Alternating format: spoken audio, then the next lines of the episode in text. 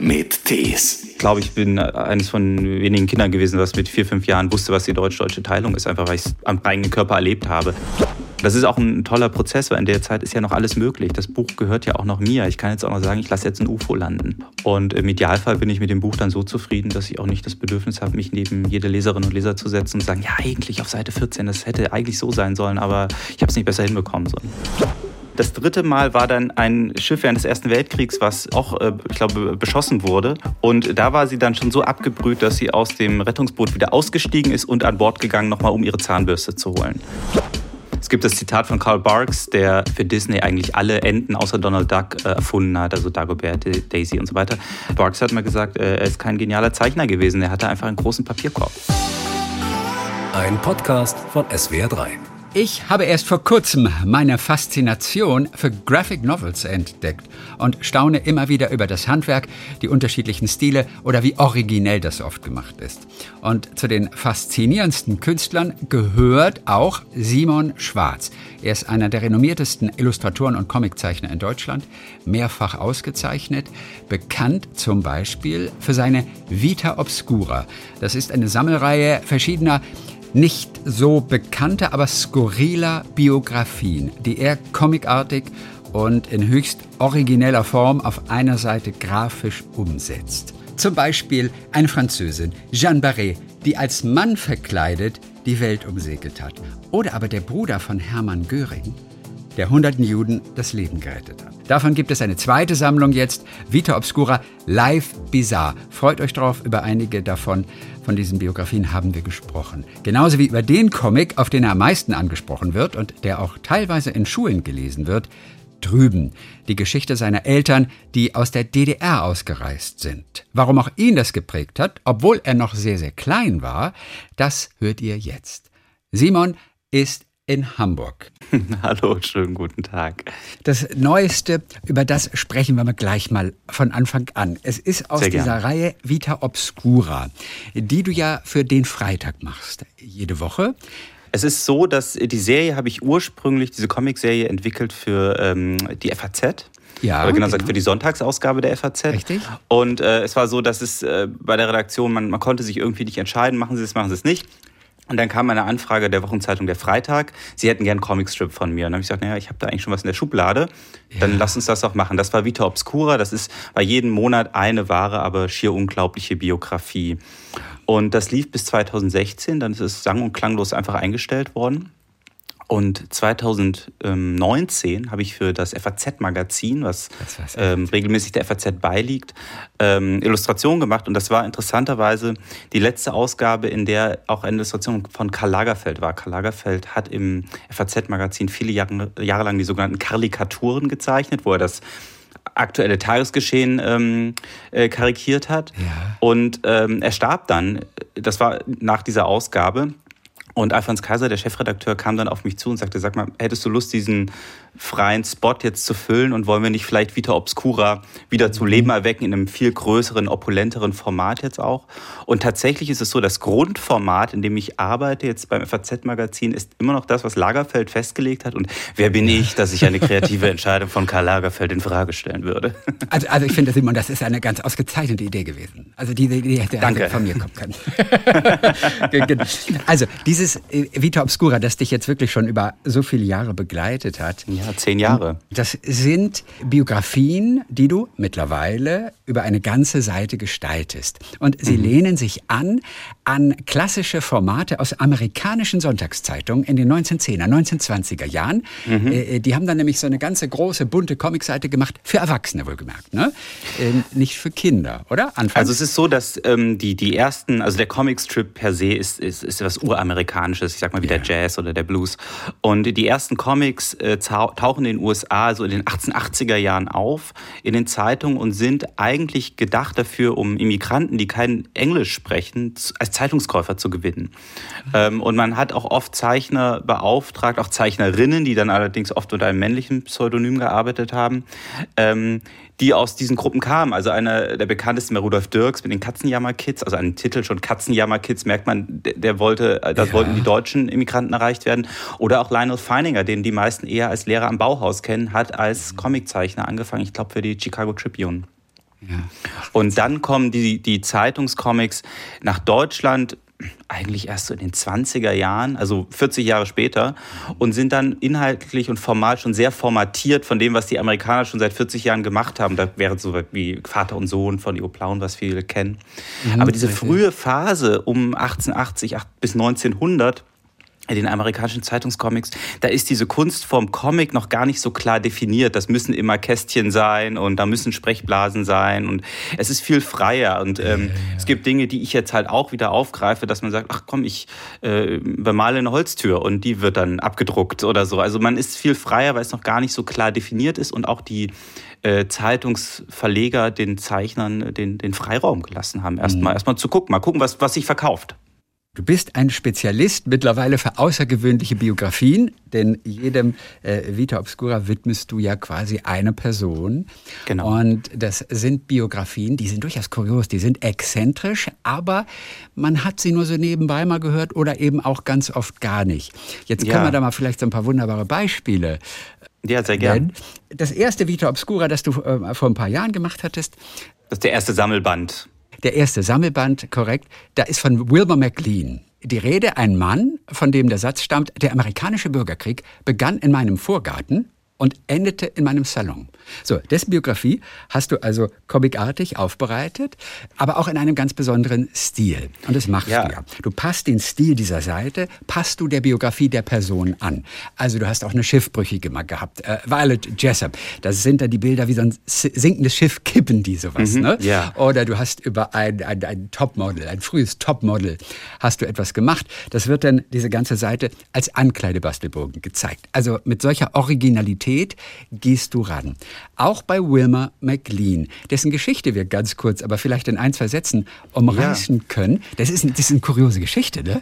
Ja, also die Grundidee, vielleicht das nochmal kurz vorweg, ist die, dass natürlich, wenn es eine Seite im, jetzt im FAZ-Magazin oder früh im Freitag ist, das ist natürlich eine unglaubliche äh, Verdichtung textlich. Ja? Man muss dieses Leben quasi stark reduzieren erzählerisch.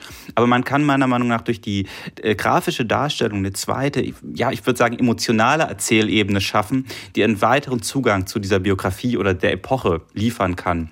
Wilmer McLean nun äh, hatte das große Pech, dass sein Haus sich genau da befand, äh, wo die Front während des, äh, des, amerikanischen Bürgerkriegs verlief, zu Beginn des Krieges. Ja. Und der erste Schuss wurde auch direkt auf sein Haus abgeschossen.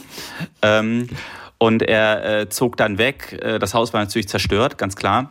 Ja. Und äh, zog weiter, er war Südstaatler, weiter in den Süden. Und die Front rückte aber immer näher. Und nach, als der Krieg gerade zu Ende war, stand die Front wirklich exakt wieder vor seinem zweiten Haus.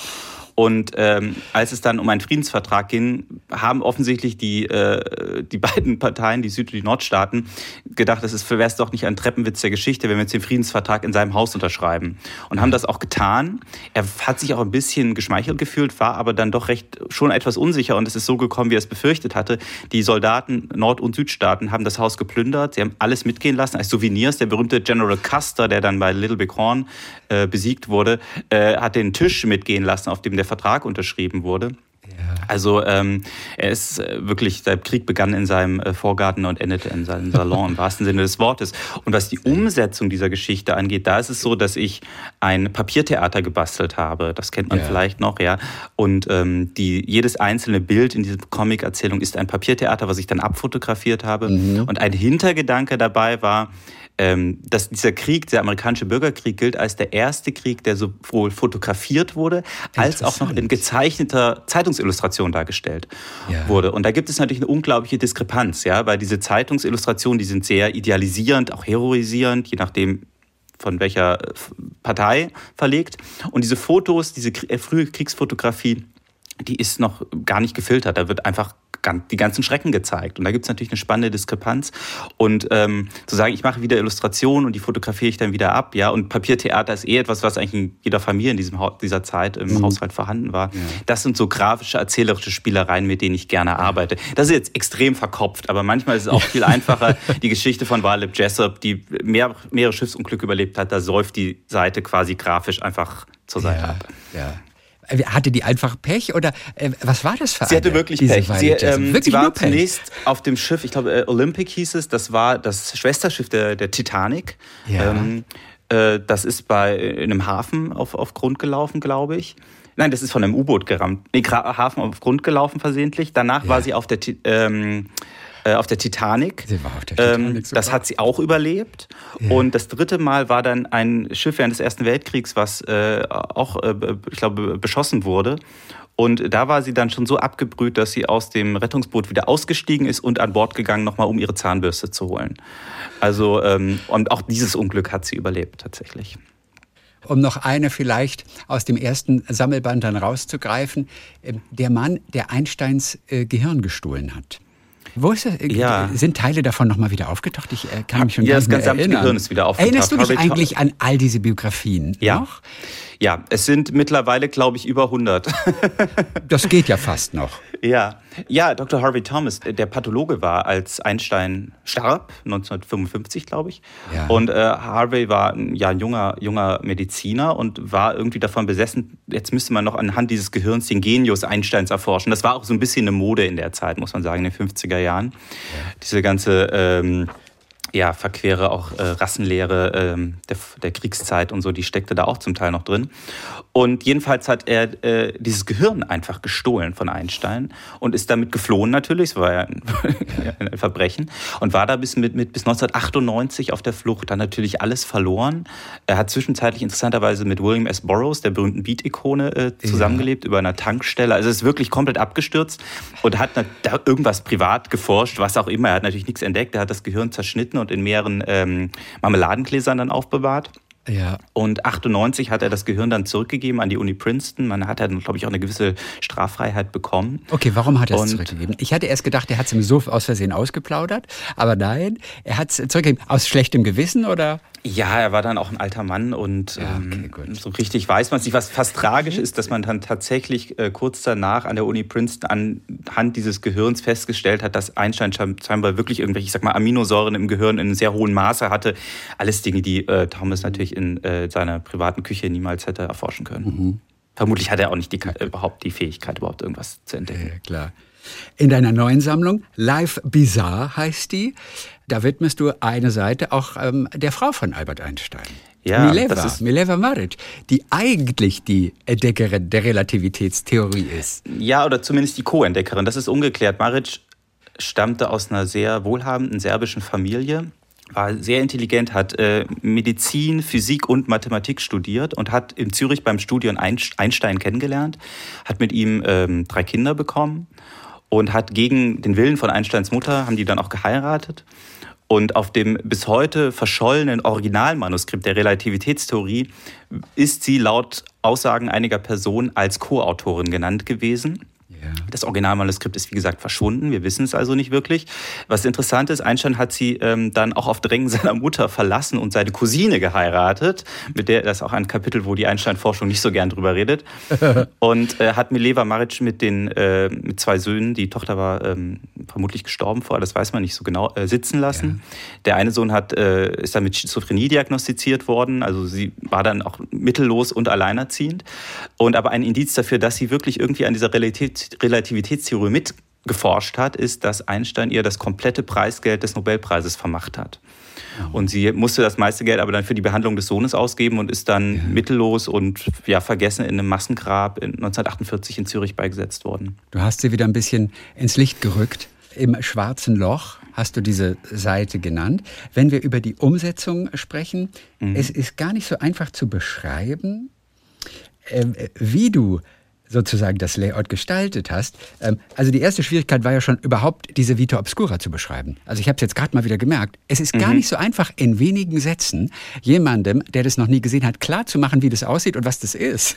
Ja, also, das, das also, ist das, was ich meinte, dass man durch die Grafik eine zusätzliche äh, emotionale Erzählebene schaffen kann, wenn man diese genau. Geschichten liest, neben ja. den harten Fakten, die ich jetzt schnell erzählt habe. Ja. Und was ist es hierbei? Ich meine, ich kann es dir kurz in, in die Kamera es ist halten, im Prinzip aber du hast so eine, es natürlich selbst. Eine Material, ja, eine Materialcollage aus äh, Zetteln, Fotos, äh, Skizzen, ja. die eigentlich so ein bisschen auch dieses, ja, dieses Verlorene dieser Biografie zeigen soll, ja, die hm? sich in mal, Stücke äh, zergliedert, die auch verloren gegangen sind. Wie gesagt, das Originalmanuskript der Relativitätstheorie ist verschollen.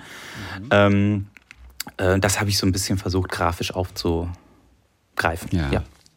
Eine Frage, auch basierend auf einer Geschichte, die bleibt natürlich noch. Wie weit bist du für deine Frau mit dem Fahrrad gefahren? Ähm, ich habe aktuell gar kein Fahrrad. Meine Frau hat auch kein Fahrrad. Was, ähm, wir machen Hamburg, eigentlich viel, nicht. Ja, es gibt guten, guten Nahverkehr. Man kann auch viel zu Fuß machen. Aber ich ahne auch, äh, wen du anspielst. Ja, ja natürlich. PK Mahanandia, der mit ja. seinem Fahrrad, ein Inder, der mit seinem Fahrrad wirklich von Indien bis nach Schweden gefahren ist, um seine große Liebe wiederzufinden. Ja, er lebt auch noch und er ist äh, Künstler. Er hat, ähm, ja, also kommt aus äh, der Kaste der sogenannten Unberührbaren ja, und ähm, wollte Kunst studieren, was sehr, sehr schwer in dieser Position in Indien ist, hat es dann aber hinbekommen ähm, und hat aber, um sich zu finanzieren, äh, wir sind jetzt in den 70er Jahren, ja. als äh, Zeichner für Touristen auf der Straße gearbeitet und hat da seine große Liebe kennengelernt, eine schwedische Touristin. Die beiden haben dann auch in seinem Dorf geheiratet und es war dann so, sie flog zurück nach Schweden und er konnte sich den Flug nicht leisten und ist dann tatsächlich mit dem Fahrrad von Indien bis Schweden gefahren und ähm, die beiden, ähm, das ist also jetzt... er hat lange gebraucht natürlich auch. Wie lange hat er gebraucht? Ja, ich weiß es gar nicht mehr genau, oder? wie lang tatsächlich, aber also es hat, ähm, ähm, ich glaube, über ein halbes Jahr hat er gebraucht. Ja, okay, ein halbes Jahr. Und mhm. äh, er ist auch wirklich durch Afghanistan und also all diese Gebiete, wo ihn auch teilweise das, diese Fähigkeit zu zeichnen, das Leben gerettet hat, indem er dann die äh, Taliban unterhalten hat damit. Also, also wirklich, es waren fünf Monate, 7000 mhm. Kilometer, das geht ja noch. Und ähm, mittendrin. Aber mit dem Fahrrad. Er, mit dem Fahrrad. war in Afghanistan, Iran und so weiter. Also ich lese es ja gerade mhm. auf deiner Seite. Und immer wieder half ihm sein Zeichentalent aus misslichen Situationen, wie du auch gerade eben angedeutet hast. Ja. Was waren das für Jobs? Inwiefern? Was wissen wir da noch? Ja, indem genau, er einfach genau die unterhalten hat, indem er denen irgendwas gezeichnet hat, was sie, was sie lustig fanden, ja. Mhm. Und er ist, das Interessante ist jetzt, das kommt in diesem, dieser Geschichte gar nicht vor, weil die ist, ich glaube, vor, in der FAZ-Magazin war sie, glaube ich, vor zwei, drei Jahren oder so. Jetzt ist sie halt in diesem Sammelband mit drin. Ähm, und als sie damals erschien, äh, äh, die beiden sind immer noch zusammen. Er ist mittlerweile sogar äh, äh, UNICEF-Botschafter.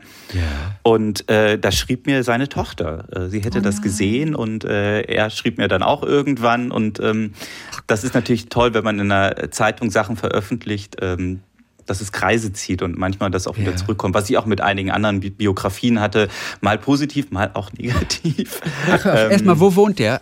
Äh, jetzt? Äh, oh, oh, das weiß ich, glaube ich. Lebt, auch, seine, lebt auch noch die Freundin von damals noch? Die leben beide, die sind noch zusammen, die haben auch Kinder, aber wo sie jetzt ja, exakt genau leben, das okay, weiß ich nicht. Okay.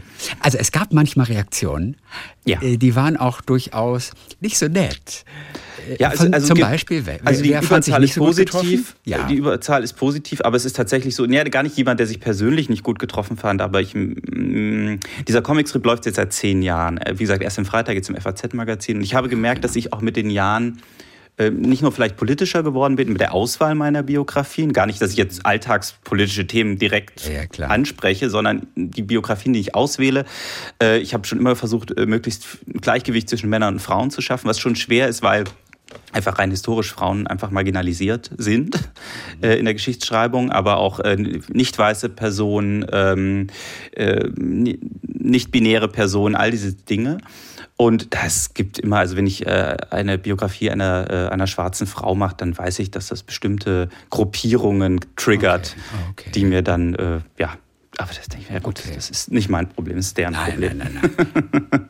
also es hat sich noch keiner gemeldet, der gesagt hat, da habe ich mich jetzt nicht so gut getroffen gefühlt. Nein, es, nein, und es ist auch verrückt. Also ich habe eine Biografie gemacht über, ähm, wo ich dachte, ah ja, da jetzt, jetzt, jetzt kommt quasi, kommen, wieder, kommen sie aus ihren Löchern. Ähm, ja. Das genaue Gegenteil war der Fall. Das war Charlotte von Mahlsdorf. Und zwar Charlotte von Mahlsdorf ähm, ist äh, äh, ja eine Transperson, vermutlich die erste Transperson, die das Bundesverdienstkreuz erhalten hat und ähm, sehr tragisch als Kind. Ähm, äh, der Vater war überzeugter Nazi, hat, ähm, als die Eltern sich scheiden lassen, äh, Malsdorf und äh, auch den Bruder oder Schwester, weiß ich jetzt nicht mehr, mit der, mit der Waffe bedroht und gesagt, sie müssen sich jetzt entscheiden für einen Elternteil. Und aus Notwehr hat von Malsdorf dann äh, den Vater im Schlaf erschlagen, ist dann unter den Nazis ins Gefängnis gekommen als asoziale jugendliches äh, Kind oder so, war die Definition. Und nach dem Krieg ähm, äh, dann hat er auch begonnen, offen als Frau zu leben, sich den Namen von Mahlsdorf gegeben, weil, weil sie kam aus Berlin-Mahlsdorf und hat angefangen, im zerbombten Berlin Alltagsgegenstände aus, dem, aus der Gründerzeit, aus dem 19. Jahrhundert zu sammeln. Das ist ganz mhm. spannend, weil die Berliner nach dem Krieg sowas weggeschmissen haben. Das war halt altes Zeug. Ja. Und von Mahlsdorf hat diese Dinge gerettet. Das ist die, hat ein Privatmuseum dann in der DDR gehabt, hat sich sehr für die Rechte von äh, Schwulen und Lesben eingesetzt in der DDR. Das war den Oberen natürlich nicht recht, hat zusätzlich noch dieses Privatmuseum betrieben. Und ähm, das ist bis heute die größte Sammlung von Alltagsgegenständen des 19. Jahrhunderts. Das Land Berlin äh, hat das Museum mittlerweile. Und von Malzow ist dann ähm, in den 90er Jahren äh, angegriffen worden von einer Gruppe von Skinheads und hat daraufhin Deutschland verlassen. Ähm, und ähm, ja, und da war das verrückt, dass sich unglaublich viele Leute bei mir gemeldet haben. Irgendwelche Leute sagen, ja, ich äh, bin Taxifahrer in Berlin äh, ein paar Mal gefahren und was weiß ich. Und mein Verleger selbst sagte, ja, kenne ich noch, äh, wir haben mal in einem besetzten Haus zusammen gewohnt. Also das ist, äh, ähm, das ist verrückt, was dann für Reaktionen teilweise kommen. Ach, bitte. Wo ist sie hin? In die USA, glaube ich. Nach oder? Schweden. Oder? Ach, nach Schweden. Auch nach Schweden. Ja. Ach, nach Schweden. Die, die, die, die Autobiografie, ähm, ich bin meine eigene Frau, ist tatsächlich am Broadway dann aufgeführt worden, Ja. ungefähr um die gleiche Zeit, ja. Ja, ich habe sogar gesehen. Ja. I am my own wife. ja. Es sind wirklich diese außergewöhnlichen Biografien, die du hervorholst, die du künstlerisch umsetzt, dann auch wie ein in, in Live Bizarre hier 50 unglaubliche Biografien. Jetzt haben wir aber ganz viele Biografien gesprochen von anderen Menschen. ja, da kommt man ja mit der eigenen Biografie kaum gegen an. ne? Da stinkt man ja ab. Ja, aber deine ist natürlich trotzdem ganz interessant. Also du bist im Westen aufgewachsen und wir werden gleich natürlich auch noch über, über dein erstes Langcomic sprechen, über Drüben, Ja. das du auch als Diplomarbeit verfasst hast. Vorher hat dich aber auch zum Beispiel fasziniert das Mosaik-Atelier.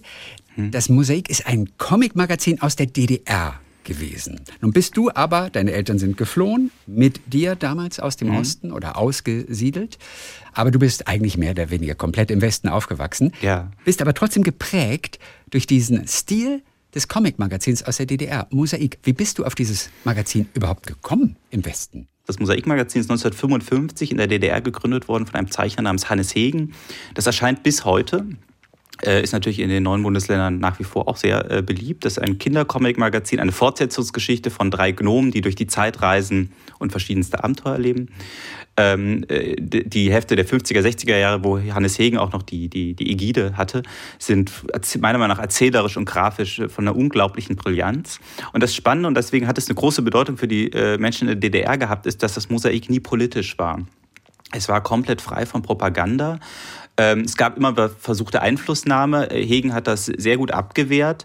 Und äh, am Schluss war es so, dass die DDR einfach mit dem Verkauf dieses Heftes sehr, sehr viel Geld gemacht hat. Und dann wollte man mit dieser Rezeptur quasi nicht rumtricksen. Also der Kapitalismus hatte eigentlich direkt innerhalb der DDR gewonnen. Ähm, und äh, ein, ich bin 1982 in der DDR geboren, in Erfurt, und meine Eltern sind mit mir 1984 nach Westberlin ausgereist. Und da auch ein, anderthalb ungefähr, ne? Genau, und auch ein enger Freund meiner Eltern ist äh, ausgereist aus der DDR. Und das Einzige, was er mitgenommen hat, war seine Mosaiksammlung. Ich glaube, er ist sogar Jahrgang 1955, also wirklich, äh, er ist geboren worden, als das erste Heft rauskam. Und dadurch habe ich diese Hefte rau- äh, entdeckt. Der hat das alles mit rübergeschleppt. Also Genau, quasi Klamotten egal, aber diese Comicsammlung, Genau. die musste mit rüber. Genau, und ich habe dann nach dem Abitur auch ähm, zwei Jahre ungefähr für dieses Magazin als Zeichner gearbeitet. Ja. Ähm, erst als Praktikant und ähm, ja, und bin dann aber, äh, weil ich mich da aus verschiedensten Gründen nicht so wohl gefühlt habe, nach Hamburg Ja. gegangen und habe äh, hier, wo ich ja immer noch bin, Illustration studiert, zunächst bei Anke Feuchtenberger, wo dann die Geschichte der Ausreise meiner Familie aus der DDR dann meine Diplomarbeit war, die dann 2009 Ja. als, als Buch erschienen ist. Guck mal, über die, wir- die wir gleich sprechen.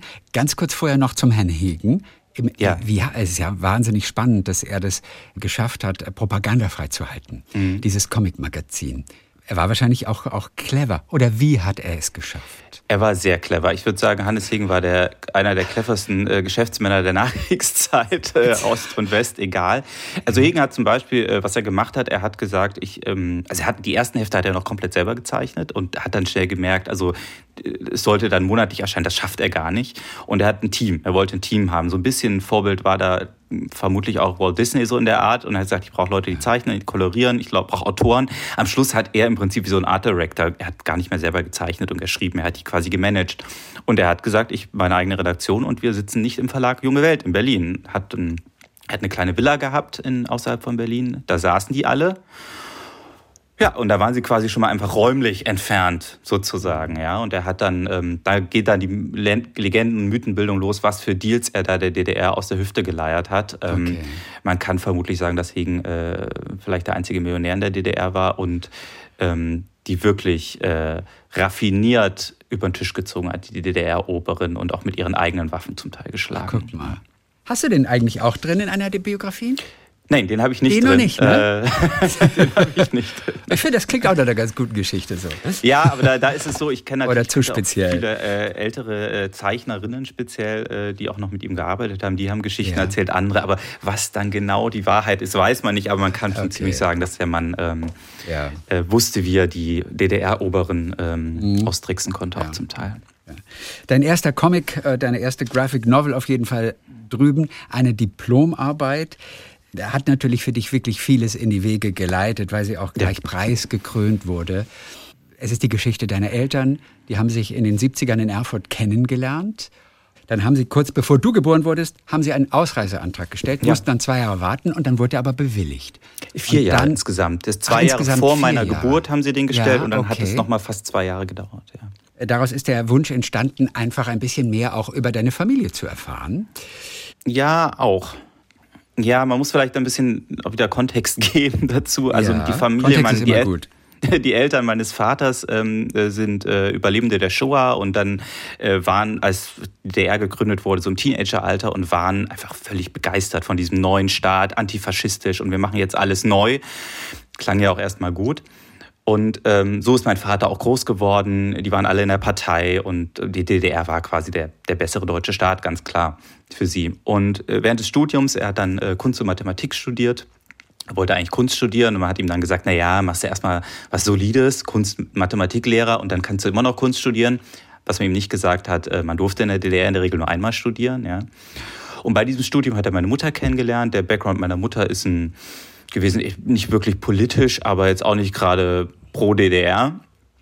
Und ähm, die beiden sind dann eigentlich ziemlich schnell innerhalb dieses Studiums an die ja, Grenzen dieses Staates gestoßen, ja, was auch einen liberaleren Gedanken vom Leben angeht, so dass sie äh, 1984, äh, 1980 den Entschluss gefasst haben, die DDR verlassen zu wollen über einen sogenannten Ausreiseantrag Ja. ähm, mit allem, was daraus folgte. Also mein Vater war wie gesagt eigentlich Parteimitglied, ähm, sehr große Demütigung, Bespitzung durch die Stasi über vier Jahre und das alles dann noch mit einem kleinen Kind, keine Arbeit mehr, ja, kein Geld verdienen.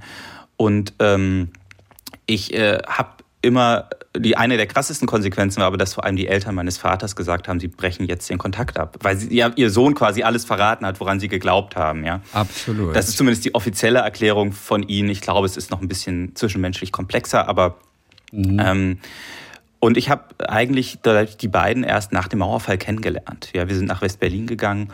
Ja, ähm, klar. ich habe die erst in, äh, Anfang der 90er Jahre kennengelernt und eigentlich du bist, nie du bist rübergefahren zu ihnen. Also Nein, oder- nein, nein, äh, ganz, ganz anders. Also ich bin tatsächlich während der Mauerzeit immer wieder in die DDR gereist, um die Eltern meiner Mutter, meine Großeltern, als Kind zu besuchen. Also ich habe auch Okay. wirklich als Und du durftest das natürlich, wie wir auch in dem Comic auch, auch, auch wissen, Ja. natürlich durften deine Eltern nicht rüber. Nein, Eben ich auch durfte spannend. das, weil du ich nicht, weil, weil ich nicht volljährig war. Als kleiner Junge. Genau, ich war nicht volljährig, deswegen war das aus Sicht der DDR nicht meine freie Entscheidung gewesen, das Land zu verlassen. Meine Eltern wären sofort wieder verhaftet worden, wenn sie in die DDR eingereist wären. Und ich habe meine Großeltern mütterlicherseits äh, immer mehrfach im Jahr tatsächlich besucht, also wirklich auch als vier-, fünfjähriges Kind diesen Grenzübergang Berlin-Friedrichstraße mit den Ja. Männern mit den Gewehren, wo ich dann anfangs dachte, das sind Jäger, war jetzt nicht ganz so falsch, aber ähm, da passiert. Also das sind schon sehr eindrückliche Bilder, die ich auch immer noch nach wie vor im Kopf habe und die ich auch versucht habe, in diesem Buch festzuhalten. Und sie hat dich abgeholt, ne? Dort Meine Oma dann, war, saß quasi, stand quasi auf der anderen Seite vom Grenzübergang und hat mich dann Richtig. abgeholt. Aber du konntest sie nicht gleich sehen, oder? Das heißt, es Nein. gab ein paar Meter, Nein. da musste der kleine Junge durch einen Gang und wusste nicht, was erwartet mich am anderen Ende. Nein. Du wusstest also nicht, auch ob diese, die diese. Grenzübergangsbox, also man muss ja sagen, dieser Grenzkontrollbox muss war ein kleiner Raum, keine Ja. Ahnung, vielleicht zwei Meter breit und ein, einmal zwei Meter groß oder so. Ähm, das war mit äh, so Holzimitatwänden, ja, das war die deutsch-deutsche Grenze, ja, ist auch irgendwie verrückt. Und ähm, ja, und das war dieser, dieser Nullraum, sage ich jetzt mal, ne, durch den ich als Kind musste. Ich habe einen Sohn, der mittlerweile genauso alt wie ich damals, als wir ausgereist sind. Das, deswegen muss ich zurzeit auch viel drüber nachdenken, wie würde ich mich denn entscheiden, ja. Ja, klar. Ähm, würde ich das auch machen oder würde ich es nicht machen? Ähm, ich habe ein ganz verrücktes Erlebnis gehabt. Vor äh, mehreren Jahren hatte ich eine Lesung mit genau diesem Buch drüben in, im Haus der Geschichte in Bonn. Und ähm, wer da mal vielleicht noch nicht war, aber da sind natürlich viele Exponate aus der deutsch-deutschen Geschichte. Und unter anderem ist eine dieser Grenzboxen ausgestellt. Ähm, das ist ganz spannend, weil die halt sind eigentlich direkt 1990 rausgerissen worden da aus diesen Grenzanlagen. Und ähm, ich stand dann da und dachte mir, na, willst du da mal reingehen? Ach nee, eigentlich nicht. Ach komm, jetzt hab dich nicht so. Da gehst du da mal rein. Bin da in die Box rein, so ja, hm, war so wie ich es kannte. Und dann näherte ich mich dieser, also man geht durch die eine Tür rein, durch die andere ging man dann raus in die DDR quasi. Und ich näherte mich dann dieser zweiten Tür und dann haben die dort irgendwie so einen Sensor eingebaut für die äh, Museumsbesucher, der dieses Geräusch macht, wenn sich diese Tür öffnet. So ein äh. Und ich bin sofort rückwärts wieder raus. Ich war sofort wieder vier, fünf Jahre alt. Also wie so ein Pavlovscher Hund. Völlig verrückt. Ich würde da nie wieder reingehen. Und vielleicht jetzt weiß ich's, aber das war ganz verrückt. Und das sitzt sehr, sehr tief dann natürlich, sowas. Ne? Hat die Übergabe immer geklappt damals? Die hat immer geklappt. Das war natürlich Jetzt. so, dass ähm, ich bin nicht komplett allein rüber. Es war oft eine Arbeitskollegin meiner Mutter oder auch manchmal Ach, jemand richtig. vom Roten Kreuz, den ich dann aber auch nicht persönlich kannte. Mhm. Und auf der anderen Seite war dann meine Oma und hat mich abgeholt und dann war ich da ein paar Wochen zu Besuch. Aber es war Normalität für dich, oder? Oder hast ja, du es damals auch schon als, als komisch, als einschüchternd empfunden? Hast du irgendwas gerafft von der Brisanz? Ja, ich, ja, ja das schon. Okay, also das ist auch ein der mit, ich glaube, ich bin äh, eines von wenigen Kindern gewesen, was mit vier, fünf Jahren wusste, was die deutsch-deutsche Teilung ist, einfach weil ich es am eigenen Körper erlebt habe. Mhm. Ähm, äh, aber das ist dann einfach normal. Du stellst das nicht in Frage, das ist halt so. Ne? Und dass es natürlich ein völliger Irrsinn ist, diese ganze Geschichte und auch diese deutsch-deutsche Teilung, das wird einem erst später klar. Und ich denke auch immer jetzt, wie gesagt, ich habe einen kleinen Sohn, wenn ich dem das mal erzähle, das wird sein wie Opa erzählt vom Krieg, was für ein Irrsinn, was erzählst du da? Ja.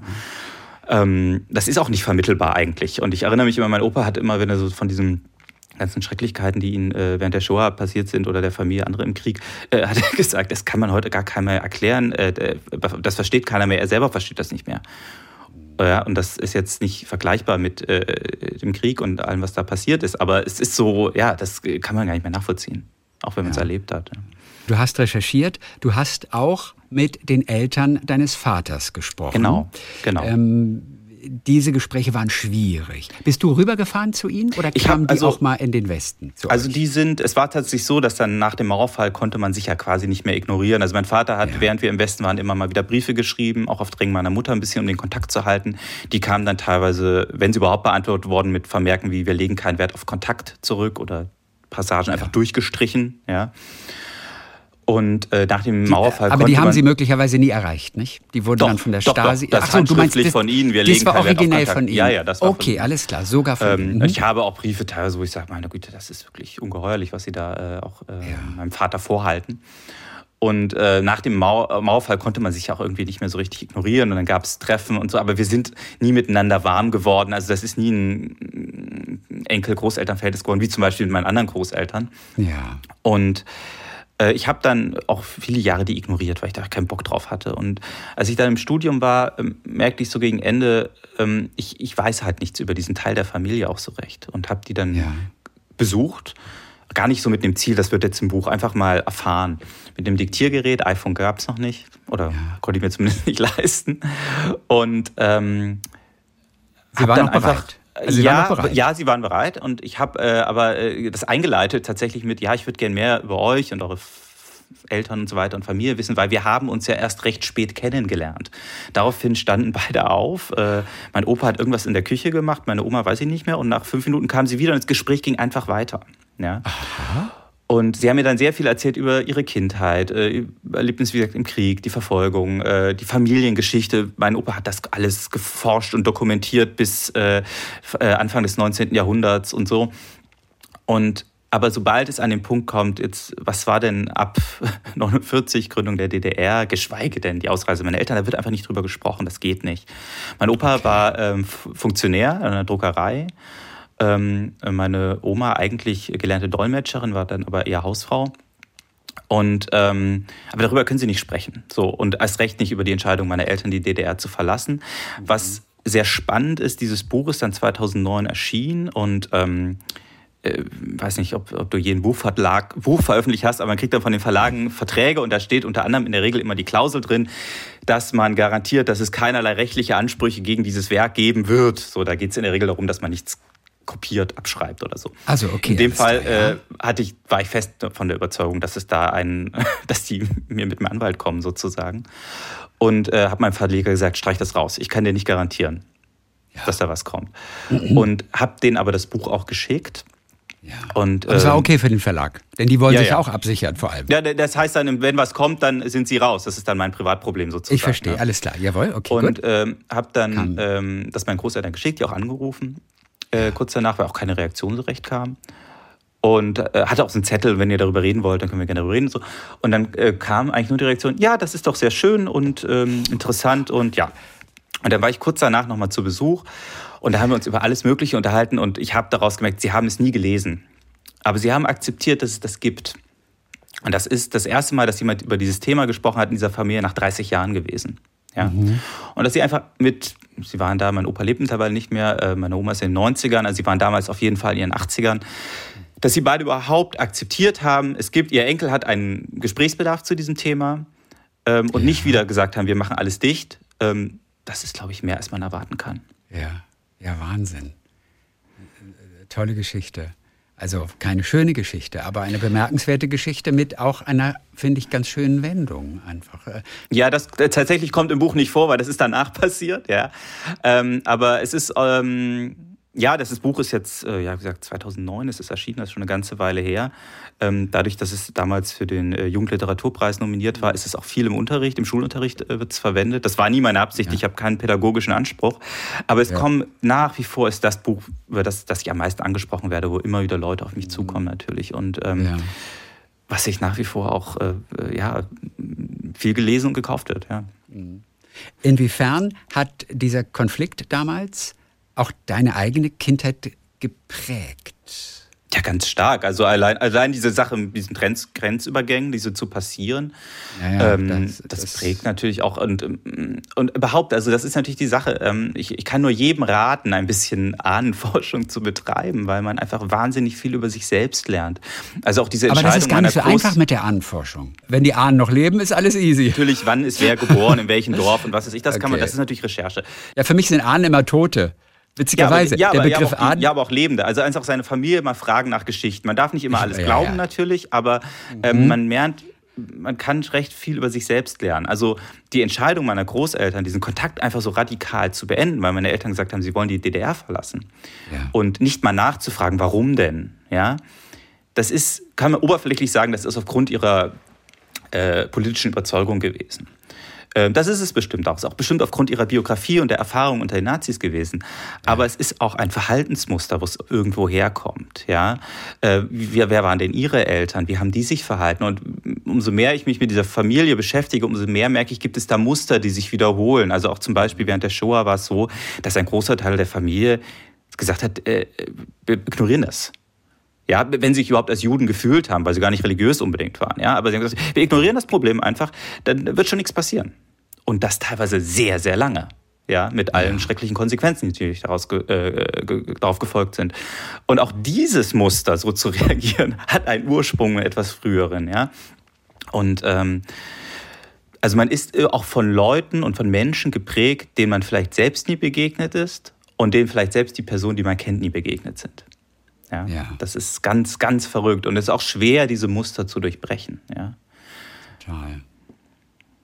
Und ich meine, ich will jetzt nicht so weit gehen mit vererbten Trauma und solche Themen. Das gibt es ja auch. Ja, das ist ja auch mittlerweile belegt, dass das Traumata biologisch äh, vererbt werden können. Ähm, ja. Aber Verhaltensmuster ähm, sind, glaube ich, sehr schwer aus, nicht nur aus einer Gesellschaft, sondern auch aus so kleinen Einheiten wie einer Familie rauszukriegen. Mhm. Du hast irgendwann einmal das Skizzenbuch deines Urgroßvaters bekommen. Ja. Der ein, ein begnadeter oder zumindest toller Zeichner war auch. Ja, das ist der, der, ähm, der Stiefvater meiner, äh, der Mutter meines Vaters. Also es ist auch diese Seite. Ja.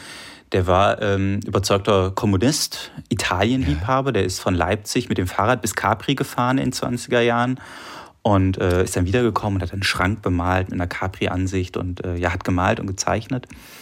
Und ähm, dessen Kriegsskizzenbuch äh, hat mir meine Oma irgendwann äh, geschenkt. Und das ist ganz spannend, äh, weil da kaum reden wir über was vererbt. Was wird denn vererbt? Also mhm. ich bin dem nie begegnet, weil der ist kurz zwei Wochen vor Kriegsende ist er äh, in Italien gefallen, also auch gerade noch in Italien, das Land, was er so geliebt. Er hat wirklich äh, Pasta und Tomaten, Mark und sowas äh, gesammelt und äh, Verdi nur gehört. dann in Italien äh, gefallen, ähm, hatte auch mal versucht, zu Partisanen überzulaufen, äh, ist dann äh, ähm, äh, vermutlich ist er sogar auch von den Partisanen direkt erschossen worden. Ähm, das ist nicht ganz geklärt. Jedenfalls, ähm, der hat dieses Skizzenbuch und diese Zeichnung, das hat was Unmittelbares. Ja, das sind halt diese jungen Männer, die da im. Äh, er hat auch keine Kriegsszenen gezeichnet, diese Momente der Ruhe eigentlich, ja, wenn man ja. Leute schlafen oder was essen oder so. Und das hat was unglaublich Direktes, ja, weil es ist halt real. Hinten im Skizzenbuch haben sie die Adressen sich gegenseitig aufgeschrieben, falls sie sich nach dem Krieg mal besuchen wollen oder sowas, ja. ja. Und ähm, das Verrückte ist, ich bin dem natürlich nicht begegnet, mein Vater ist dem nie begegnet, aber der, die Art, wie er zeichnet, da erkenne ich meinen Vater teilweise wieder, wie er zeichnet, auch Elemente von mir, wie ich zeichne. Also das ist auch etwas, was irgendwie scheinbar okay. vererbbar ist. Also nicht oder klingt es nur gut? Aber du glaubst Nein, es aber wirklich, wirklich, oder? So. Weil es, es klingt natürlich toll. in diesem Skizzenbuch, wo ich denke, das, das könnte von meinem Vater sein. Eins zu eins. Ja. ja. Und ähm, vielleicht auch, weil er mit diesen Zeichnungen auch groß geworden ist in den Bildern ähm, mhm. seines äh, Stiefgroßvaters. Aber ja, ähm, natürlich, klar. Trotzdem, es ist irgendwie, gibt es diese Dinge, die werden vererbt, ja. Ja. Werden Handschriften eigentlich vererbt? Das weiß Möglicherweise ich schon. Keine oder? Ahnung. Ich bin nicht ganz sicher. Ich habe das Gefühl, ich schreibe ähnlich wie meine Mutter, mhm. aber man würde es nicht miteinander vergleichen. Also, also ich schreibe definitiv überhaupt nicht wie meine aus. Eltern. Äh, aber meine Eltern, die Unterschrift meiner Eltern wird immer ähnlicher, habe ich festgestellt mit den Jahren. Also das passiert offensichtlich. ja. Manchmal werden auch Generationen übersprungen natürlich. Verstehst ja. du? Du schreibst aber vielleicht wie dein äh, Großvater oder Großmutter. Keine Ahnung. Äh, möglicherweise. Das kann sein. Das kann weiß sein. man nicht mehr so. Ja. Wo ist das Skizzenbuch jetzt? Das ist äh, hier äh, in meinem Schreibtischfach, Schubfach. Das heißt, was machst du damit? Liest du aus Interesse manchmal drin oder Nein, also einfach, hab, liegt es erstmal gut in der Schublade? Das, das liegt da erstmal und da äh, habe ich jetzt auch nichts vor. Ich habe mal vor vielen Jahren eine Kurzgeschichte damit gemacht, wo ich Teile äh, seiner Bi Biografie erzählt habe und Elemente aus diesem Skizzenbuch reinkollagiert habe mit eigenen Zeichnungen zusammen. Ja. Ähm, aber sonst, ich, das ist halt da. Ne? Also genau ja, wie toll. meine Originale da sind und wenn dann meine Nachfahren Interesse haben, das in irgendeiner Schublade aufzubewahren, ist schön, wenn nicht, dann auch, ja. dann kann es auch auf dem, aufs Altpapier. Aber es ist wichtig, immer die Originale zu behalten. Ich, kenne Filmemacher, die haben ihre ja. Filme nicht mehr. Ist natürlich ja, etwas komplizierter natürlich, aber es mhm. gibt diese Filme nirgendwo mehr. Irgendwann hat einer die letzte Spule ja. mal irgendwo mitgenommen. Und wir reden vielleicht von Filmen, die vielleicht 10, 15 Jahre alt sind. Man würde vielleicht noch etwas verbessern, am Ton zum Beispiel. Ja. Es ist nicht mehr möglich. Es gibt diesen Film ja. nicht. Es ist äh, beim, bei, bei Illustrationen oder beim Comic auch, ist es natürlich ein bisschen was anderes. Das Original ja. hat, überspitzt gesagt, keinen Wert. Ähm, weil das Original sich, was den Wert hat, ist das gedruckte Ergebnis. Man arbeitet, der, der Druck ist das Original und der verändert Ach, sich. Wirklich? Ja? Nein, ich hätte gedacht, das Original ist das Beste. Also ähm, es ist das Original. Das Original ist schwarz-weiß zum Beispiel. Es hat keine Farbe. Die Farbe kommt äh, bei mir jetzt mittlerweile natürlich digital. Äh, früher Verstehe, waren das ja. extra Blätter, auf denen nur die Farbe gemacht wurde. Richtig. Es ist kein Text drin. Der wird auch erst später gesetzt. Also es unterscheidet sich radikal. Man sieht auch, wo was geklebt wurde oder mit Deckweiß übermalt. Das sieht man alles im Endergebnis nicht mehr. Also das Original sieht doch sehr sehr anders aus. Und es hat, ich finde es spannend, Originalzeichnungen mir anderer Zeichnerinnen und Zeichner anzusehen. Aber für meinen Arbeitsprozess ist es völlig irrelevant. Das ist ein Arbeitsschritt auf dem Weg zum Endergebnis sozusagen. Ja. ja. Wann hast denn du angefangen zu zeichnen? Also war das schon von, warst du im Kindergarten der Junge, der immer still in der Ecke saß und schon tolle Autos gezeichnet hat und Flugzeuge und also Autos kann ich, Bäume? Autos, Autos und Pferde kann ich bis heute nicht zeichnen. Nein, das wirklich nicht. Hör mal, du bist, du bist einer der renommiertesten Zeichner und Illustratoren in Deutschland und du kannst keine Pferde und keine Autos, nee. die wirklich schwer sind. Also jeder ja. von uns, wir ja. Laien, wir scheitern natürlich an Pferden und an Autos auch. Ja. Aber dass es dir auch so geht. Ja, also ist vielleicht auch, wenn ich jetzt äh, Lust hätte, mich mehr mit Autos zu befassen oder Pferden, dann würde das würde es mir leichter fallen. Aber Pferde haben ja äh, völlig verrückte Gelenke. Ähm, aber äh, nee, das ist, nicht, ist nicht wirklich nicht meine Stärke. Also ähm, in meinem äh, zweiten Graphic Novel Packeis, da kommt äh, auf, auf einer Seite ein Pferd vor und meine Frau macht sich regelmäßig darüber lustig äh, zu verschiedensten Anlässen, die nichts mit diesem Buch zu tun haben oder auch nichts mit Pferden. Also das, ja. das ist äh, offensichtlich wirklich gut geworden. Ach wirklich? Auf welcher Seite ist das? Das müsste ich jetzt nachgucken, das weiß ich also nicht. Schade, das ist so im ersten Drittel. Ich hätte mir das gerne angeguckt. Warte ganz kurz, ich muss, ich muss ich gucken, ob ich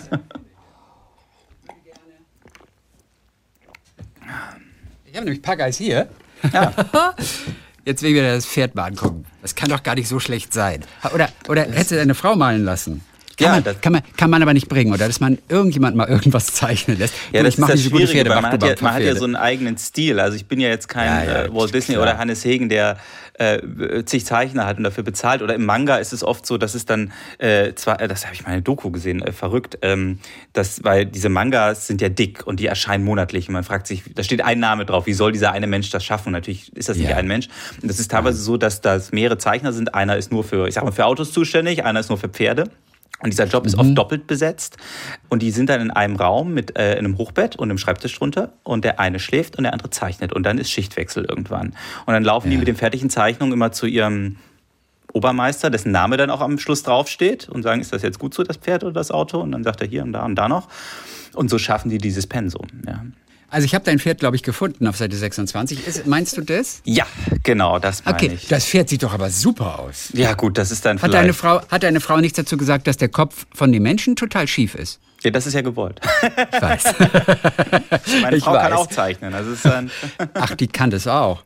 Ja, also ich finde das Pferd, vor allem das guckt so, das Pferd hat sogar einen Ausdruck im Gesicht. Es guckt nämlich so total skeptisch. Das ich muss hätte man ich hätte nicht, ich hätte es nicht erwähnen sollen. Einfach sagen, Pferde, ist, Also, das bin ich mega. also hör, hör endlich auf, deine Pferde runterzumachen. Das ist nicht gut. wann bist du zum Zeichnen gekommen oder wann hat dich sozusagen das Zeichenfieber gepackt? Das kann ich nicht sagen. Also ich glaube, es ist ganz Ah, echt klassisch, wie jedes Kind. Äh, Ich habe gezeichnet, habe halt weitergemacht. Also der, das ist ja oft hast- dann Erwachsene ja. sagen, ich kann ja gar nicht zeichnen. Und ich glaube, Ja. der Grund ist, dass sie oft einfach aufhören. Ja. Okay. Ähm, weil dann das irgendwie nicht mehr cool ist oder man das, also wenn man erwachsen ist, soll man nicht mehr zeichnen. Und das ist verrückt, weil das ist auch eine neuere Entwicklung. Ja, also äh, bis äh, Anfang des 20. Jahrhunderts war es in gut bürgerlichen Familien gehört es sich. Man hat, es hieß Dilitieren, also gar nicht, der Dilettant war jetzt gar kein negativer Begriff, sondern ich Ja. ähm, übe mich in den Künsten, ob ich da jetzt gut drin bin oder nicht, aber das gehört zum guten Ton. Ich versuche zu zeichnen, zu musizieren, ja, all diese Dinge. Das Musizieren ist vielleicht noch übrig geblieben, ja. Ja, ja, ähm, oh, ähm, so, und ähm, die Leute hören halt irgendwann auf. Ich habe halt nicht aufgehört. Und dann wird man, denke ich, irgendwann besser. Man fängt an zu kopieren. Ich habe viel äh, Lucky Luke kopiert oder Lucky Luke hat viel von mir geklaut, sage ich gerne im Spaß, wenn man meine Kinder Comics anguckt. Ja, und dann habe ich früh Comics gezeichnet, ja, weil ich das und da bin ich auch ganz klassisch sozialisiert, franco-belgische Comics, Asterix, äh, Lucky Luke, äh, äh, Timon. Struppi und so weiter. Ja, wie alle. Also und halt noch zusätzlich dieses Mosaik. Ja, das ist dann vielleicht ähm, noch ein bisschen anders gewesen, aber ich bin auch, als ich bei Mosaik angefangen habe mit einem oder anders gesagt, als ich zum Studium dann gegangen bin nach Hamburg 2004 mit einem relativ konservativen äh, Bild von Comics dort äh, angekommen, ja, und habe dann eigentlich auch in den Klassen von Anke Feuchtenberger ganz neue und spannende andere Perspektiven auf diese Kunstform entdeckt. Ich glaube, da hat man meinen Sohn gerade im Hintergrund kurz gehört. Oh ja, das ist so. Der kann garantiert auch schon zeichnen. Ja, er, er, er fängt auf jeden Fall an, ja. Es gibt äh, Themen, die sind wichtig. Äh, IAs, äh, Löwen, das sind so, äh, und äh, Rettungswagen. Wir wohnen in der Nähe vom UKE Hamburg, da hört man viel. Ja, ja. Was ist der beste Tipp, den du von jemandem, an dem du dich orientiert hast, Dozent, anderer großer Zeichner, dem du nachgeeifert Mhm. hast, den du vielleicht auch übernommen hast für dich, der, der dich auch in gewisser Weise geprägt hat? Mm, Also es ist bestimmt, das ist bestimmt, ist garantiert Anke Feuchtenberger, bei der ich studiert habe. Und das ist einfach äh, das Zeichnen ernst nehmen. Ja. Es Was ist ja eine heißt das? Fähigkeit, die hat man so erstmal so, wie ich kann jonglieren, sage ich jetzt mal. Ich kann das halt. Ja. Ähm, aber zu sagen, ja, aber das ist, äh, das äh, kann ich noch vertiefen, ja. Und das Ja. ist auch nicht, auch das auch nicht selbstverständlich nehmen. Das ist eine, ein großes Glück, dass ich damit meine Miete bezahlen kann, ja. Und dann viel zeichnen. Viel ja. Durch Quali Quantität kommt Qualität. Das ist einfach so. Ja. Es gibt das Zitat von Karl Barks, der ähm, für Disney eigentlich alle Enten außer Donald Duck äh, erfunden hat, also Dagobert, Da- Daisy und so weiter.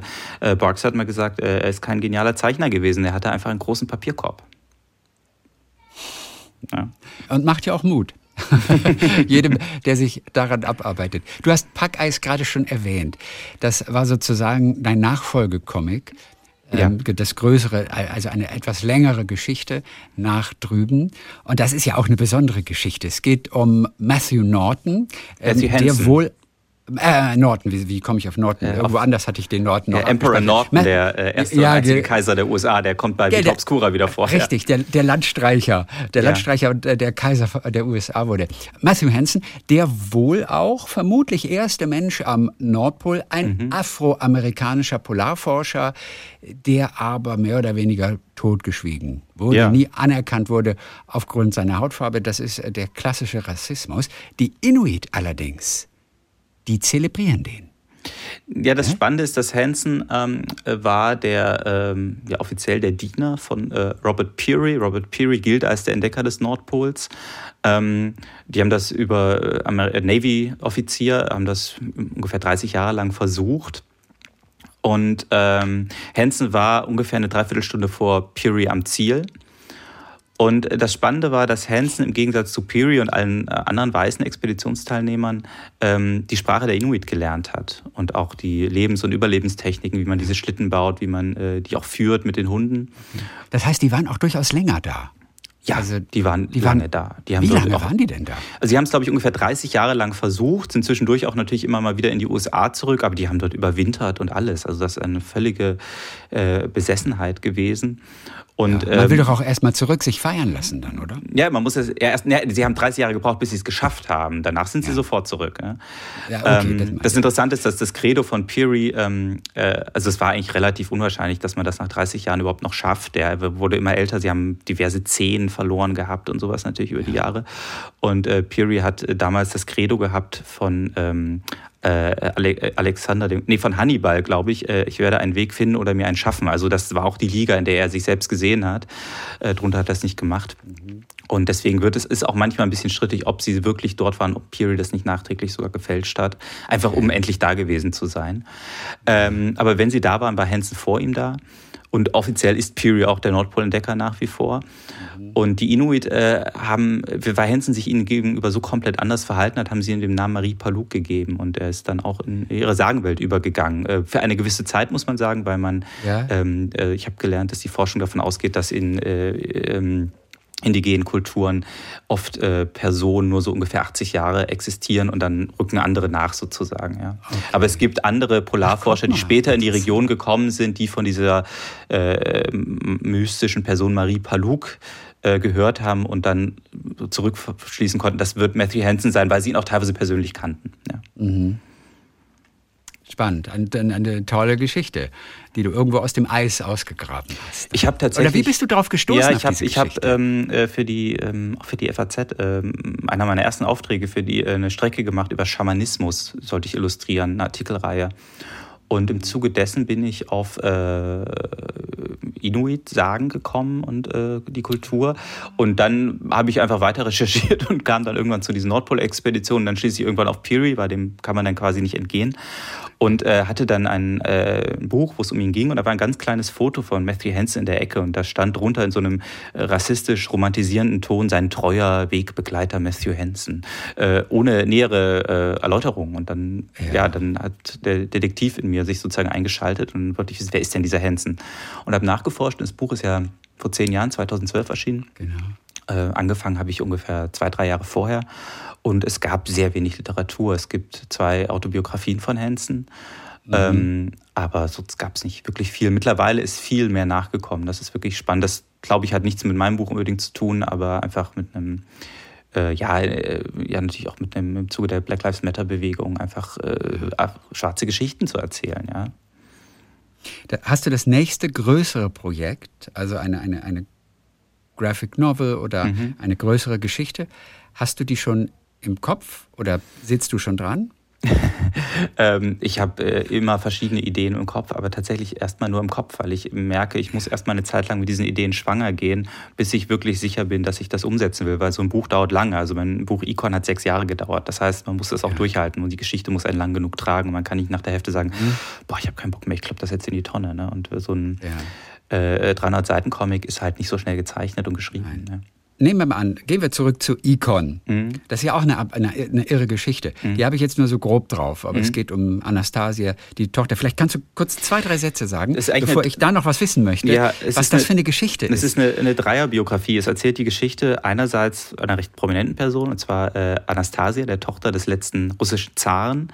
Ja. Ähm, die äh, wir alle die wir auch kennen. aus dem Musical kennen. Ja, diese fantastische Märchenprinzessin. Das Spannende ist, wir kennen sie gar nicht. Also de facto war Anastasia die Fotos, die wir von ihr kennen, sind von einer, äh, muss sagen, einer PR-Tour der Zarenfamilie aus den 19, ich glaube, aus dem Jahr 1913. Die sind alle retuschiert. Da ist sie diese wunderschöne Märchenprinzessin. Tatsächlich war sie eher ein bisschen klein und pummelig. Sie war das, ich sage mal, das schwierigste Kind. Es waren ja sehr viele Kinder. Sie galt so ein bisschen mhm. als das Sorgenkind. Und vor allem hatte sie in der Thronfolge überhaupt keinerlei Bedeutung. Und dann ist sie natürlich mit ihrer Familie tragisch ermordet worden in Jekaterinburg von den Bolschewisten. Und äh, ein paar Jahre später in Berlin in den 20er Jahren tauchte dann eine Frau auf, die im Landwehrkanal einen Suizidversuch äh, unternommen hatte. Die kam dann in die Nervenheilanstalt und gab sich dann, das ist jetzt eine komplizierte Geschichte, aber gab sich irgendwann als diese Anastasia zu erkennen. Und ähm, wenn das nicht so einen großen äh, Presse-PR-Boom ausgelöst hätte, würden wir über, gar nicht über Anastasia sprechen. Das ist tatsächlich auch ein, ähm, ein gewisses Zitat der, der Tante Anastasias gewesen, die überlegt hat. Wir würden nicht über Anastasia heute sprechen, wenn diese Frau nicht aufgetaucht worden wäre, weil sie wie gesagt, in der Thronfolge keinerlei Bedeutung hatte. Und ähm, es geht um diese zwei Frauen. Wer war diese Frau, die sich als Anastasia ausgegeben hat? Das wissen wir, das war eine polnische Landarbeiterin, Franziska Częskowski, die vermutlich ja, eine bipolare Störung hatte, würde man heute sagen. Und die dritte Person, um die es geht, ist Gleb Botkin. Und Gleb Botkin war der Sohn von Evgeny Botkin, das war der Leibarzt des Zaren. Und der Leibarzt des Zaren ist mit dem Zaren als Kinder sind die zusammen groß geworden, weil ihre Eltern schon, Väter sich schon nahe standen. Und deswegen hatten die den Gedanken, ja, können unsere Kinder ja auch zusammen aufwachsen. Weshalb Glebotkin mit Anastasia groß geworden ist. Ja. Und äh, er hat überlebt und ist in die USA gegangen, ist Illustrator geworden, ähm, wie ich, und hat eine neuheidnische Religion gegründet, The Church of Aphrodite, ähm, so ein Aphrodite-Kult mit freier Liebe und allen. Wir sind jetzt in den 1920er Jahren. Und als diese falsche Anastasia aufkauft haben, äh, tauchte, haben eigentlich alle, die irgendwie zum inneren Inner Circle der Zahnfamilie gehörten, gesagt, das ist eine Betrügerin, das ist sie nicht, bis auf Bord gehen. Und er hat im Prinzip seinen Seelenheil dieser Frau verschrieben und ähm, ja, es ist alles äh, für ihn dann durch vor die Hunde gegangen, natürlich, weil die Frau war schwer krank, äh, geistig gestört und ähm, geistig krank und er ja, hat im Prinzip sein komplettes Seelenheil auf diese Frau projiziert und diese Church of Aphrodite, die er auch kurz vorher schon gegründet hat, ja, man könnte sie auch die Church of Anastasia nennen. Ja. Eine irre Geschichte, auch das, äh, die du dann sechs Jahre lang sozusagen als Graphic Novel geschrieben mhm. und gezeichnet hast. Wie ist das, wenn du am Anfang eines so großen Projektes mhm. stehst? Die ersten Bilder. Mhm. Wie fühlt sich das an? Weil man ja weiß, es liegen Jahre vor mir. Ich denke in kleinen Abschnitten, ich, klein, ich denke in Szenen. Jetzt mache ich erstmal die Szene fertig. Dann kommt die nächste sozusagen. Und ich arbeite auch okay. nicht chronologisch. Die Bücher sind auch oft, springe ich ja auch in der Zeitlinie beim Erzählen. Ich mhm. arbeite die Szenen äh, so ein bisschen nach dem Lustprinzip ab. Also man kann sich das vorstellen wie so ein Umzug. Ich habe die Kartons, da ist draufgeschrieben, was reinkommt, Küche, Bad, Wohnzimmer. Aber welchen Karton ich zuerst packe und in welcher Reihenfolge und wie ich die dann stapel, das äh, passiert dann in diesem Entstehungsprozess über die Zeit hinweg. Und das ist auch ein okay. toller Prozess, weil in der Zeit ist ja noch alles möglich. Das Buch gehört ja auch noch mir. Ich kann jetzt auch noch sagen, ich lasse jetzt ein UFO landen, sozusagen. Ja. ja. Ähm, und in dem Moment, wo das Buch erschienen ist, gehört es mir nicht mehr. Ja, das ist so. Und im Idealfall bin ich mit dem Buch dann so zufrieden, dass ich auch nicht das Bedürfnis habe, mich neben jede Leserin und Leser zu setzen und zu sagen, ja, eigentlich auf Seite 14, das hätte eigentlich so sein sollen, aber ich habe es nicht besser hinbekommen. So. Wie entwickelt sich das während dieser sechs Jahre? Ist man irgendwann auch fast ein bisschen fußlahm, weil man sagt, oh, jetzt habe ich fünf Jahre dran gearbeitet, jetzt hätte ich es auch ganz gerne mal fertig und abgerundet. Mm. Inwiefern kennst du dieses Gefühl? Nein, eigentlich nicht. Aber es ist auch Nein. so, dass ich diese Jahre lang nicht durchgehend daran arbeite. Es kommen ja auch andere Projekte. Ähm Was es ja nicht immer leichter macht. Da muss man manchmal auch wieder reinkommen. Mm, das fällt Aber mir tatsächlich nicht, okay, nicht schwer. Also ich habe jetzt in diesem Jahr vier Bücher gezeichnet, teilweise parallel. Das, ja. das geht schon. das ist dann, glaube ich, einfach so eine gewisse ähm, Professionalität in dem Job, wie das jeder in seinem Job irgendwann, denke ich, entwickelt. Ähm, ja. Nein, das ist, das ist nicht das Thema für mich. Zu Petra Kelly hast du, hast du auch was gemacht. Ja, jetzt aktuell. Für, für, für die Heinrich-Boll-Stiftung? Genau, ist, das ist eine äh, Auftragsarbeit gewesen. über mhm. äh, Petra Kelly, die ja dieses Jahr äh, 75 geworden wäre. Zusätzlich jährt sich auch noch ihr äh, Todestag zum 30. Mal. Und ähm, genau, das war eine Auftragsarbeit, die Geschichte von Petra Kelly. Ich versuche natürlich, das so zu erzählen, dass es vielleicht auch Erkenntnisse gibt, die über das, was man vielleicht schon über Petra Kelly wusste, hinausgeht. Ja, na vieles ja. hat man auch vergessen wahrscheinlich wieder. Also der mysteriöse Tod zum Beispiel. Ja, der ist zum Beispiel gar nicht so mysteriös. Also der das ist, ist so ähm, naja, es ist so, dass, also der muss sagen, was ist der Mythos? Der Mythos ist der, ähm, es war, das war halt ziemlich schnell in der Presse, es war ein, ein Doppelselbstmord und das Liebespaar hat sich gegen sie konnten diese Welt nicht mehr, haben sie nicht mehr ausgehalten sozusagen, ja. Ähm, das ist Bullshit. Ähm, und wer war er noch? Er, er war ein Militär. Gerd Bastian war ehemaliger Bundeswehroffizier. Bundeswehrgeneral, so, ja. mhm. äh, AD. Ähm, 30 Jahre Altersunterschied hatten die beiden. Und äh, es ist so, dass äh, de facto er sie ermordet hat. Er hat sie im Schlaf erschossen und danach sich erschossen. Und die einzige Person, interessanterweise, die das sofort so benannt hat, war Alice Schwarzer. Und mittlerweile ist es. Ähm, Aber woher wusste die das? Weil es einfach so war. Die Polizei konnte ja nachgucken. Petra Kelly lag schlafend im Bett. Ja. Äh, sie hat noch kurz vorher Korrespondenz geführt. Also es war nichts sollte darauf hin, dass sie ihr Leben beenden wollte. Äh, und äh, Gerd Bastian hat immer wieder darüber gesprochen, äh, wenn ich mal nicht mehr bin, weil es gab ja diesen Altersunterschied, wie soll sie dann nur weiterleben? Es muss sagen, es war auch vermutlich eine toxische Beziehung, ja, in einem starken mhm. Abhängigkeitsverhältnis. Also sie mhm. hat sich ja wirklich kaputt gearbeitet. Sie hat ja eigentlich fast nur vier Stunden am Tag geschlafen, ihr ganzes Leben lang. Okay. Und ähm, war auch einfach geschwächt davon irgendwie, ja. Und diese Beziehung war sehr schwierig. Er war noch verheiratet, ja, und er ist auch vorher immer wieder fremdgegangen und ist aus diesen Beziehungen immer wieder rausgekommen. Aber mit Petra Kelly ging das irgendwie nicht. Und ähm, äh, die neueste, ich weiß nicht, wie gesichert das ist, geht man davon aus, dass also er auch für die Stasi gearbeitet hat und dass das vermutlich kurz davor war, auch rauszukommen. Und das hätte sie vermutlich auch nicht ähm, akzeptiert, sozusagen. Und er hat okay ja, äh, auf widerlichste Art quasi sein eigenes Leben und seine eigene Existenz an ihre gekoppelt und gesagt, wenn ich nicht mehr leben kann oder dann kann sie das auch nicht mehr sozusagen. Und es war ganz klar Mord, nichts anderes. Also eine Auftragsarbeit für die Heinrich-Boll-Stiftung gibt es auch zum Downloaden oder auch zum Bestellen. Ja, sogar, sogar gratis, glaube ich. Direkt, gratis mhm. sogar auf der Webseite dort. Mhm. Ähm, alles natürlich schön in grün gehalten, ja. logisch, logischerweise. Du hast ja auch gerade turbulente Tage hinter dir mal. Hast du die Frankfurter Buchmesse schon wieder aus den Knochen geschlafen? Äh, ja, es geht jetzt gleich weiter. Mittwoch, also ich war jetzt schon auf Lesung, Lesereise. Äh, München war ich jetzt vor kurzem erst. Jetzt am Mittwoch bin ich in Berlin, äh, lese in der Stadtbibliothek Pablo Neruda.